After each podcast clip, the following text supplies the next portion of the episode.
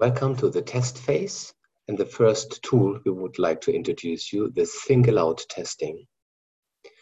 Goal is to get a first-hand impression through observation and listening on how a prototype works or is used by a user or stakeholder. The narrative of the applicant whilst using the prototype counts.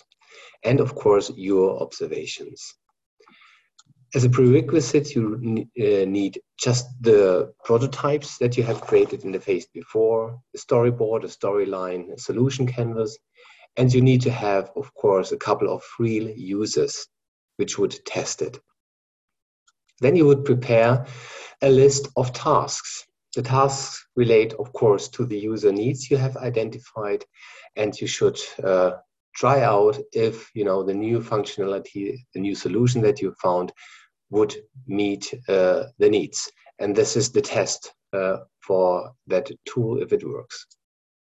You would journal the test uh, on a special template or just on a piece of paper. You would uh, write down quotes, narratives from the user, and you would uh, write down your visual observation. Is there a facial impression? Is there a special gesture? You know, uh, does that person use uh, the new solution on a certain way? You know, maybe in a wrong way, even. Write that all down. Then, to come to practical application, think about this could be really a kind of a little bit an advanced prototype um, and uh, you would test it, uh, that paper prototype as it looks like with huge yellow buttons that can be pressed with, a, with Kai, who's a student at the University of Hamburg. And see here the task. One task could be on the university campus, locate the library. So Kai would take that paper prototype in his hand, try to press a button and see what happens. Before you give him or your testing person the task, you invite that person to think aloud loud.